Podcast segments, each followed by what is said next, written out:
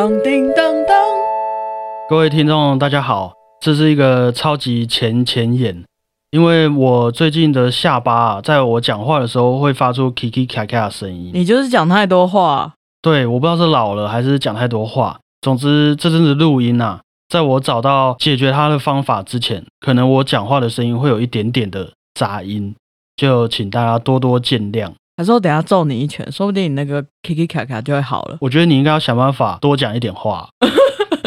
好了好了，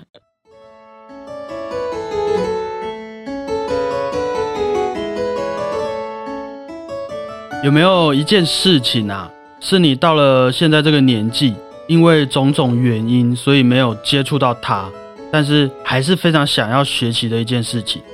其实蛮多的，有那种不切实际的，也有很实际的。那各一个说来听听看好了不。切实际的是，我想开飞机，不会不实际啊，呃，这样我还要去上课，还要受训呢。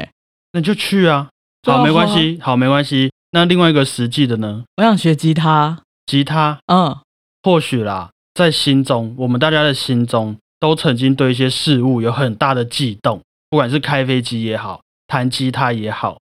但是因为年龄、因为事业，甚至是因为没有勇气，你的原因是什么懒，？OK，这也是其中一个部分，懒嘛，嗯缺乏动力嘛，嗯，所以这些东西也渐渐的对于我们变成了一种失落感。那今天呢、我们要来和大家分享一本书，一本或许能够陪你一起弥补这些失落感的书。有时混黑道，有时弹钢琴。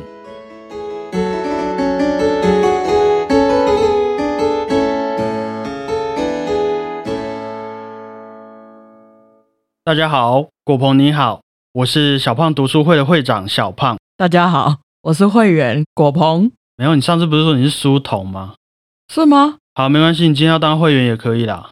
会长好，大家好，我是小胖读书会的会员会员长，有这种东西吗？你要可以啦，大家好，会长，快一点。会长好，大家好，我是小胖读书会的会员长果鹏。感谢时报出版的邀请，今天又有好书要来分享给大家。当然也有一个小小的抽奖证书活动。那活动规则我们晚点再聊。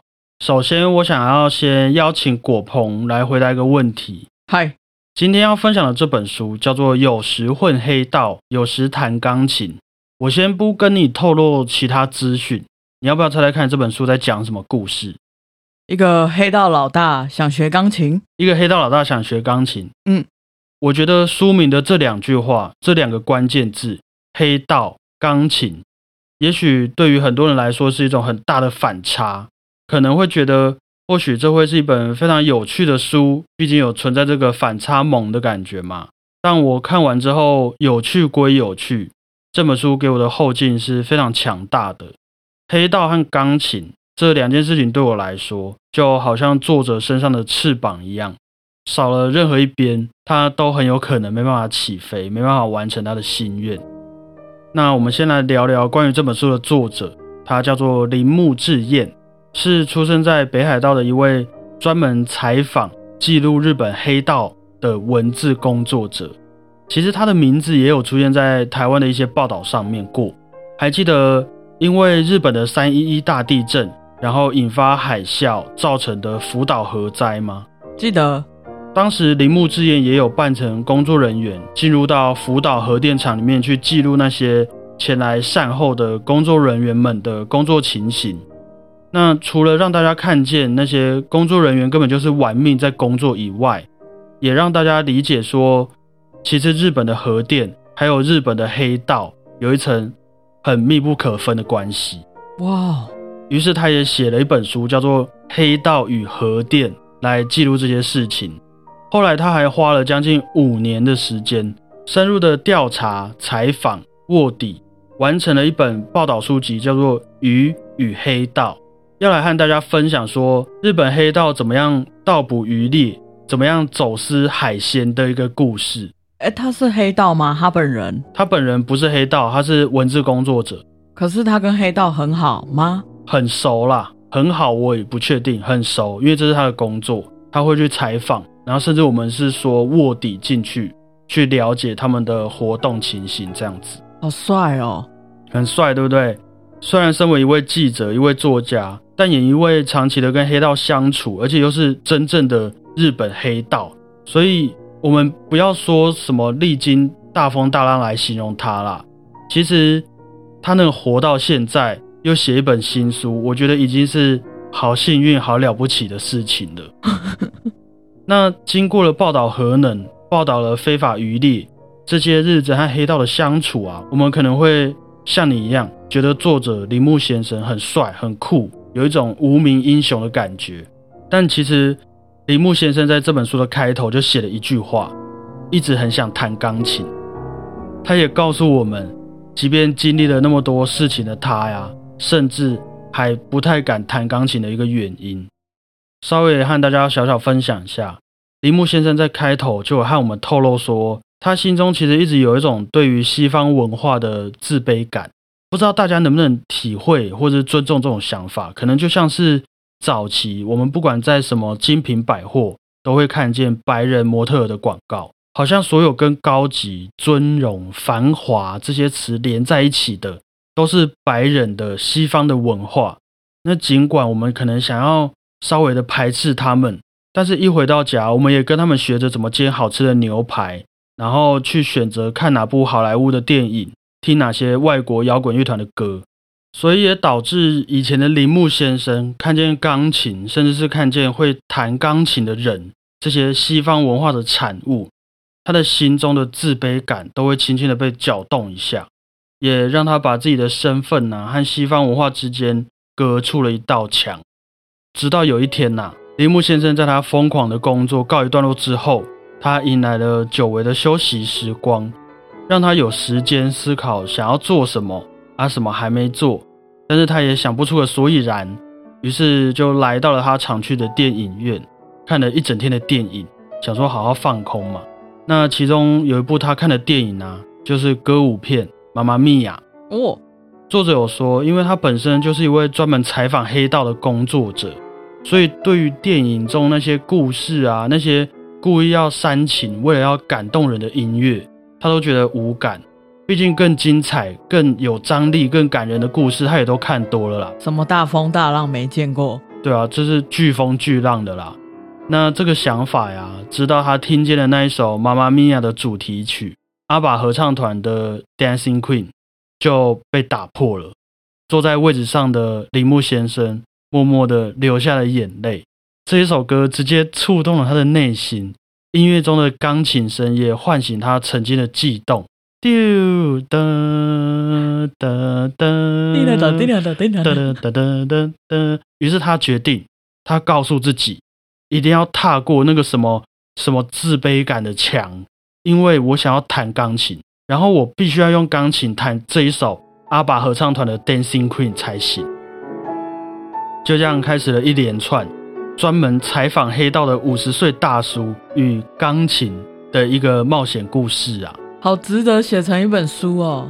他也是半自愿半被出版社逼着写这一本书，我记得好像是这样。为什么我会说是冒险故事？因为有一段我印象很深刻。作者铃木先生因为工作的关系，所以他自己本身也有一些穿着防弹衣然后被枪击的经验。哦，那这段记忆呢？当他在音乐教室听钢琴老师示范钢琴的时候，又再次的重现了。钢琴老师在他面前示范的时候啊，就好像也朝他开了一枪一样。不过这一枪没有让他失去生命，反而让他回到他曾经也那么纯真的时候。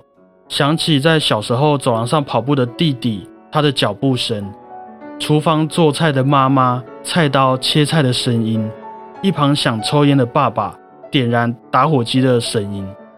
那于是他就在钢琴老师旁边站着，就哭了。看书的我也哭了。其实我看这本书的时候哭了好几次。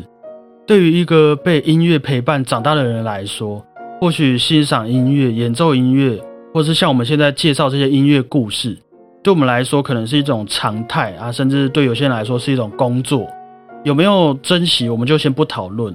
但是我们可能会不小心就忘记自己本来希望音乐应该要带给大家的是什么样子的一个感觉。是单纯的冷知识吗？还是拿来炫富炫技的休闲娱乐吗？又或是可以像铃木先生的钢琴老师一样，让音乐成为圆满别人人生其中的一块拼图？听了就很想哭的感觉。其实我那个时候在写到这边的时候，我又哭了一次。那这一本书又借由铃木先生这一位我们会说的外行人，来重新提醒了我自己的初衷啊。虽然我自认说还没有迷失啦，但是真的给我很大的安慰和鼓励。毕竟做我们这个产业的人，大家都会用我们赚了多少钱，手下有几位员工来衡量我们的价值。可是却也很少人问说，真的被我们作品打动的人有几位？真的需要这些作品陪伴的人，他们是什么样子的想法？哎，我没有，我没有在抱怨，只是有让我觉得被关心到、被理解到的感觉啦。当然，这是我的部分，毕竟我本来就是一个比较感性的小胖，可以想象。而且我不知道你会不会，我常常也会在过了一段时间之后，突然又陷入那种迷惘。我不会。你怎么了？没有，你就会常常反复思考，说你现在走的这条路是不是正确的？哦，是不是值得你继续？就是常常会遇到撞墙期，心情上的撞墙期。对，我觉得刚刚听完，感觉很想看这本书，它可以让你又有动力，回到那个单纯的出发点嘛。对，我觉得我在铃木先生在这本书里面叙述的这些亲身经历啊，除了动力这件事情以外。我也真的觉得可以让我体会到，说什么叫做只有出了社会才真正懂得学习的滋味的这句话是什么意思？也许我们会觉得，以我们的年纪，要在学什么东西已经太晚了，或者是学这个你会觉得很丢脸。我们应该要成家，应该要立业，应该要做一些大家应该认为你要做的事情。但是李木先生也说。一位成熟的人，呃，或者我们说一位历练够多的大人，如果你可以学习起来的话，也会从中得到更多体会、更多想法。就像他在钢琴老师身旁又经历了一次那种中枪的经验一样，即便已经五十岁了，他才开始学钢琴，在一些小朋友的眼中，小朋友妈妈的眼中，或许是一件很羞羞脸的事情。好了，不过他会学到的东西，也是身为一位。专门采访黑道的五十岁大人才能在音乐里面学到的事情，那这件事情就不但不丢脸，反而还是一件很伟大的事情，因为他主动的拼了一块他人生当中的拼图嘛。就像我们现在去读西洋音乐史一样。哦，也许吧。以前在学校念西洋音乐史，我都是睡着居多。那现在，哎，变成了一集一集的节目。其实我们也都是在讲西洋音乐史的部分，对，有点类似吧。可能过了这十年，我们看这些东西的角度也不太一样了。那自然学习到的东西，就和原本大学生的我也不太一样了。嗯，绕了一圈呐，我们来到了铃木先生故事的结尾。我我不能剧透啊，中间的 你自己去抽奖。好，故事的最后一页中间有一个 Q R code，扫了那一个 Q R code 就可以看到。李木先生在音乐教室的发表会上演奏的阿爸合唱团的《Dancing Queen》。天哪，还有影片！我奇迹不给大家了。我觉得我必须要保留我的感想。感谢时报出版的邀请，这一次啊，也准备了三本，有时混黑道，有时弹钢琴，要来送给大家。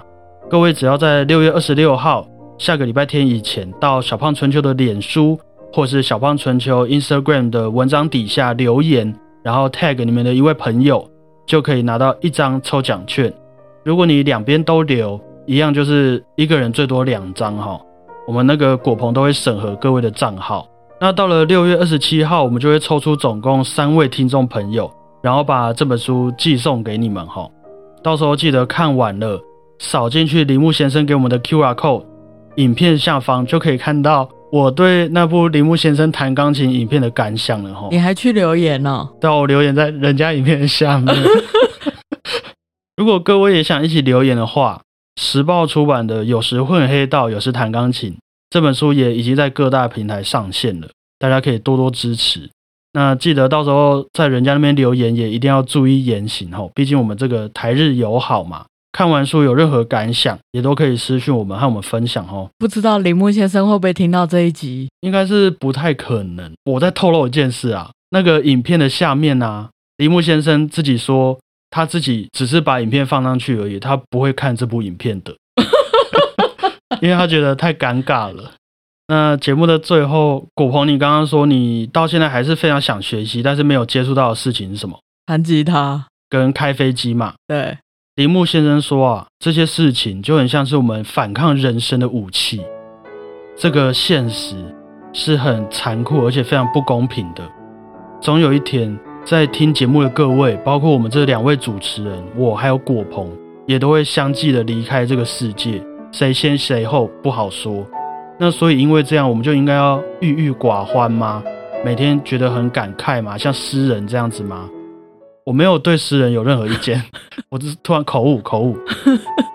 铃木先生在这本书中啊，也用他的经历、他的故事，就是希望能够鼓励我们去叛逆的找到可以反抗人生的武器。那对他来说，这个武器是一台钢琴；对你来说，或许是一个开飞机的驾照，一部弹吉他弹得很顺的影片。那也希望大家可以在看完这本书之后，也能拿着自己的武器。成为颠覆那些成见还有自卑的力量，然后把自己的翅膀也装上去，飞到你想要去的地方哦！我都要流眼泪了。套用一句在书中的名言呐：只要肯练习，没有不会弹的曲子，没有不会弹的吉他，也没有不会飞的飞机啦。真的，我是不知道有没有年纪限制或是体重限制，我不确定，也都是我们可以克服的，对不对？可是我怕高。那你许这什么愿？那你要去克服这个怕高的事情嘛？如果你真的想开的话，我知道，一步一步来。好，以上谢谢大家收听今天的小胖读书会，分享了由铃木之彦所著、徐文翻译的《有时混黑道，有时弹钢琴》，也感谢时报出版的邀请，大家记得去留言抽奖哈！谢谢大家，我是小胖读书会会长小胖。谢谢大家，我是小胖读书会的会员长果鹏。各位，我们散会啊！各位，拜拜。